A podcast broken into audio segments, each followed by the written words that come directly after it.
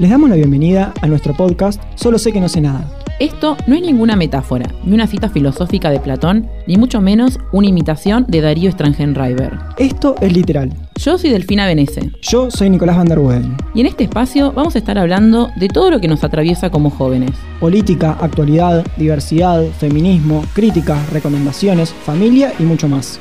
Nos pueden escuchar en Radioactiva 93.1 por Spotify y Apple Podcast como Solo sé que no sé nada, y por Instagram en arroba radio-activa-93.1.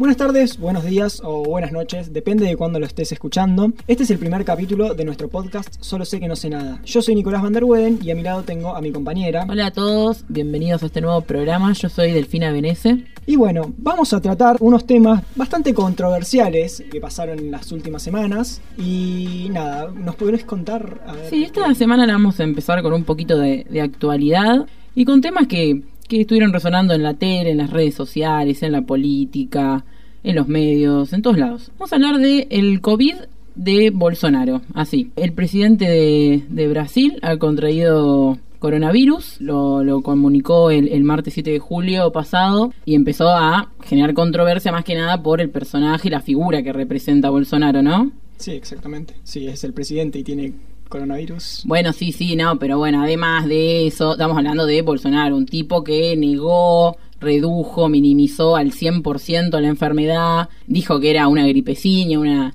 un, un, resfrío, nada, nada, que era algo que pasaba y si pasaba, pasaba. Y bueno, y ahora lo agarró él. Exacto. Bueno, a ver, tenemos en cuenta que militó contra contra todas las precauciones dadas por la OMS, que no confía en la OMS, al igual que muchos otros, por ejemplo Trump, que llamó, incitó a las manifestaciones contra cuarentena que sus gobernadores habían propuesto. Y no, no poco importante, eh, hizo, renunciar a dos ministros de salud. Sí, sí, porque no estaban de acuerdo con las medidas, porque bueno, lo alentaban a que tome eh, las, las medidas que habían tomado otros países para poder prevenir la, la expansión del virus. Y además algo a mí que lo que me parece más grave de todo es lo anticiencia, que, que son esa, ese, ese tipo de pensamiento, esa ideología, bueno, y él en particular, ¿no? Con esto, por ejemplo, de él dice que se siente re bien, que toma hidroxicloroquina, que es una droga que ni siquiera está chequeada o está asegurado de que cure o que ayude en, en, la prevención, o sea, no lo recomiendan los médicos y los especialistas, pero él sale y lo y no solo la consume para poder, para, para su enfermedad, porque sino que también eh, la promueve y la fomenta en todos lados y, como medida de gobierno, ¿no? Que es lo más grave, porque no es un individual cualquiera que dice, bueno, tomen hidroxicloroquina, no, no, es el presidente de un país. Exactamente. También se tiene en cuenta de que tuvo una denuncia por los... Sí, sí, los, los periodistas también cuando lo anunció. Porque eh, no tomó las medidas de seguridad teniendo teniendo coronavirus también. Se sacó el barbijo, eh, sí, un su discurso es un desastre. Sí, aparte, pero aparte lo, lo peligroso, ¿no? En este contexto donde cada vez se expande más, más estamos hablando de un país que es el segundo epicentro de, de contagio del mundo después de Estados Unidos y el primero de Latinoamérica. Tiene 1.8 millones de casos y 70.000 muertos. Y tenés un presidente que te dice, bueno, van a morir, sí, van a morir, discúlpame, macho, van a morir algunos, como si no fuera nada, como si no fuera su responsabilidad cuidar a su pueblo, a su gente, eh, ¿no? Minimizándolo como como si nada. Exacto. Uno de los dichos muy polémicos es que, bueno, que no era para tanto, que no hace milagros él siendo presidente. Que, y bueno, y también todo esto llevó a que a que se hagan TT en Twitter. Eh, como siempre. muchos hashtags como, por ejemplo, Fuerza Bolsonaro y después salió el Fuerza COVID. Sí, viste, en las redes sociales todo se replica de una manera, primero con una rapidez gigante y además con una polaridad, ¿no? Es como esto de, eh, bueno, Bolsonaro tiene coronavirus. ¿Cómo nos planteamos ante el tema? Cualquier manera, memes, chistes, hashtag, o sea, lo que sea. Pero además ¿no? Esto de hashtag fuerza eh, COVID, hashtag fuerza Bolsonaro. Y lo del fuerza COVID era como fuerte, ¿no? Era como un chiste, como decir, bueno, tenés que entrar en ese cuerpo. Pobre COVID que entró en el cuerpo de Bolsonaro. Bueno, sí, más allá de las jodas, es eh, algo bastante serio para. Es una enfermedad y es una persona, más allá de sea quien sea, ¿no? También tenemos un discurso bastante polémico que era que los barbijos eran para desviados a Sí, los sí, cosa de gays. homosexuales. También bastante polémico. Sí, bueno, viene bastante en línea con su discurso Exacto. de siempre. No es algo que, que Bolsonaro salió ahora con, en contra del coronavirus y en contra de, los de, de la salud y de los derechos de la gente a la salud y a estar bien, sino es viene en línea con todo lo que él piensa. O sea, es una figura de ultraderecha, reaccionaria, no es algo que no sepamos. O sea, que es homofóbico, misógino, no es nada nuevo, digamos. Que venga y diga esas cosas, no es que si uy, Bolsonaro dijo que los barbijos son para gays. O sea, sí, o sea, es una locura porque estamos hablando de un presidente, de un país vecino, ¿no? Pero no es nada que vos digas, uff, Claro, no es ¿De algo. dónde salió? No es una novedad para, para la persona de la que hablamos, ¿no? claro. Eh, bueno, en Argentina también salió también el TT, que es eh, Argentina apoya a Bolsonaro. Sí, polémico. Polémico porque empezó como una joda también.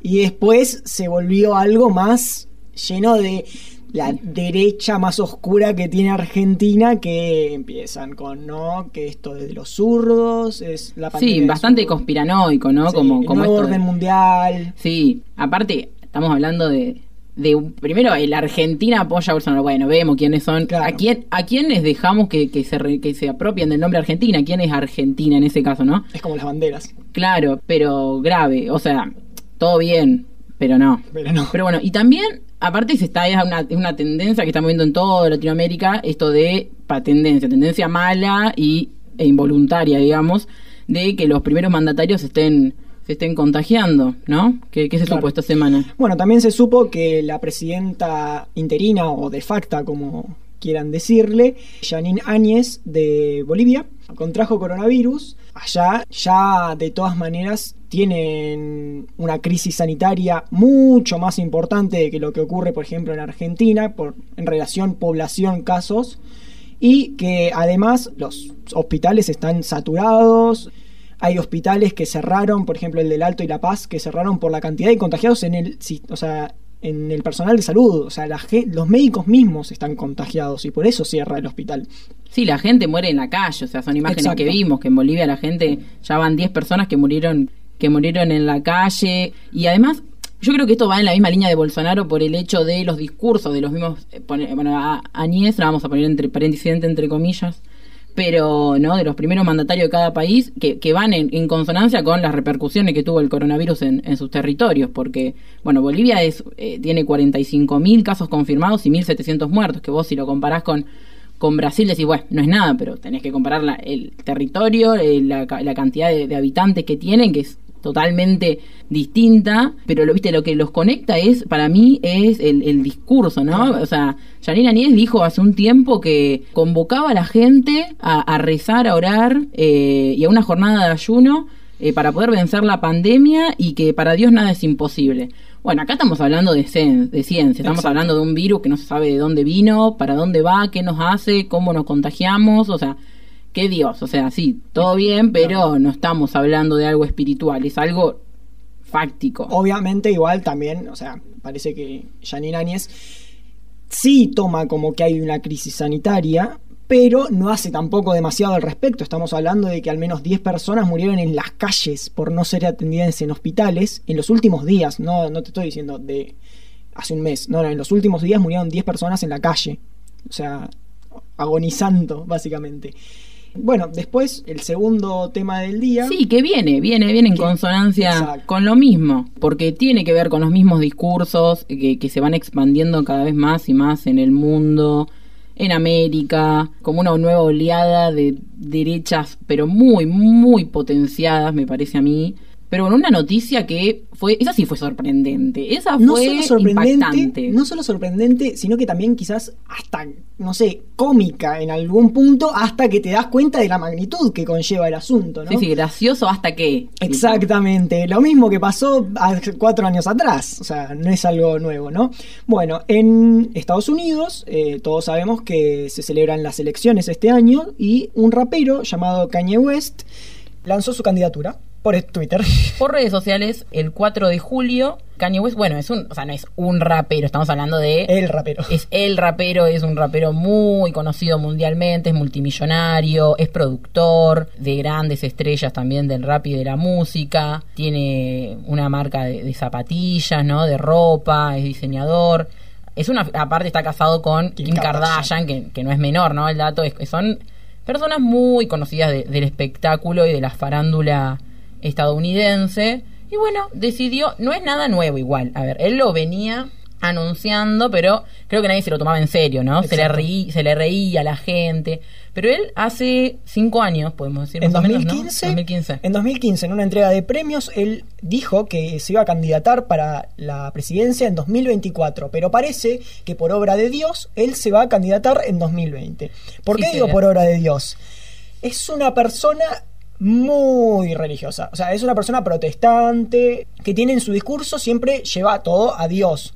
Dios como nuevo orden, por decir así, como no hablar de política, sino que hablar de un diseño que también todo lo conlleva a la religión que el, que el profeta. Claro, o sea, en su propio anuncio, cuando él anuncia que se va a candidatear para la presidencia, en Twitter dice, debemos llevar a la práctica la promesa de América confiando en Dios, unificando nuestra visión y construyendo nuestro futuro.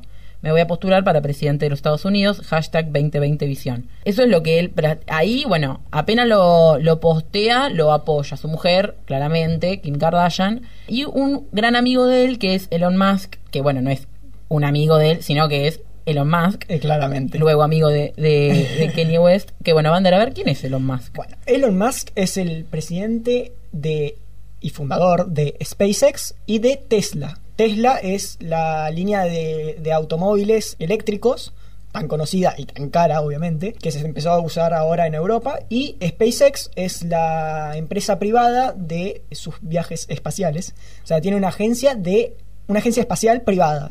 Entonces no es mínimo que lo, No es mínimo. que lo que lo haya apoyado en primera instancia. Claro, en primera instancia. En primera instancia, Elon Musk lo salió a apoyar instantáneamente casi, ¿no? Ahí le contestó, le dijo que le, como que, que apoyaba. Y al otro día, Kanye West da entrevistas, ¿no? Da conferencias para poder ampliar sobre el tema de su candidatura, porque bueno, obviamente causó mucha controversia. Entonces, da una entrevista para, bueno, la revista Forbes, que no es menor, bueno, Es Forbes. es la revista Forbes, es una revista muy reconocida en el mundo. Y bueno, tiene un par de declaraciones que causaron ruido, mucho ruido, se replicaron en todos los medios, porque bueno, grande, o sea, habló de su modelo, de lo que piensa, de lo que piensa hacer, de cómo va, si se va a presentar realmente o si era una broma. Y dijo unas cuantas cosas, o sea, para remarcar yo creo que lo que más podemos decir es, lo más, eh, lo que a mí más me, me dejó impactada, digamos, es lo de que es antivacuna, digamos. Sí. Eso es bueno, antiaborto no es algo nuevo, no ya se nuevo. sabía, él, bueno, va en consonancia con lo que piensa, ¿no? Sobre la religión. Pero bueno, y a partir entonces de, de estas declaraciones que ahora vamos a ir profundizando, pasó algo.